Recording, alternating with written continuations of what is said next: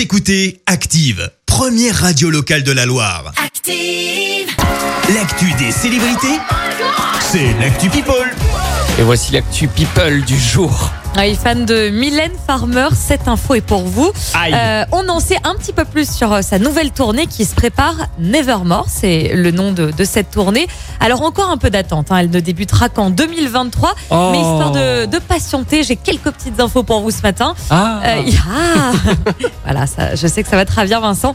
Il y aura donc 11 concerts dans des stades de 8 villes différentes. Ce sera en France, en Suisse, mais aussi en Russie. Ouais, pas mal. Ah la ouais. chanteuse est, est très, très appréciée là-bas.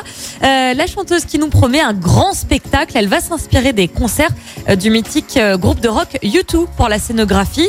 Donc, donc tout ce qui est décor, la mise en scène, elle euh, va tout copier ça. en fait. Ouais, un petit peu, ça va être euh, du vrai show à l'américaine. hein. Ça sera un immense euh, show avec une scène centrale.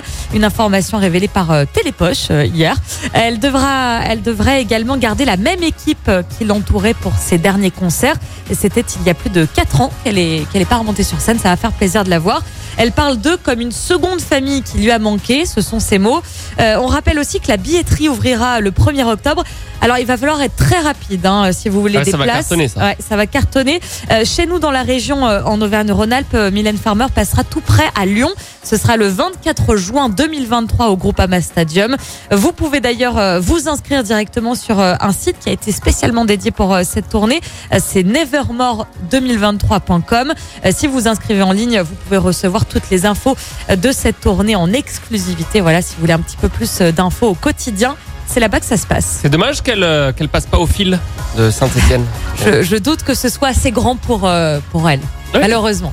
Mais en raison des conditions sanitaires, ça pourrait le, le faire. D'ici 2023, on espère bien que tout ça 50 sera terminé. Je suis pas sûr.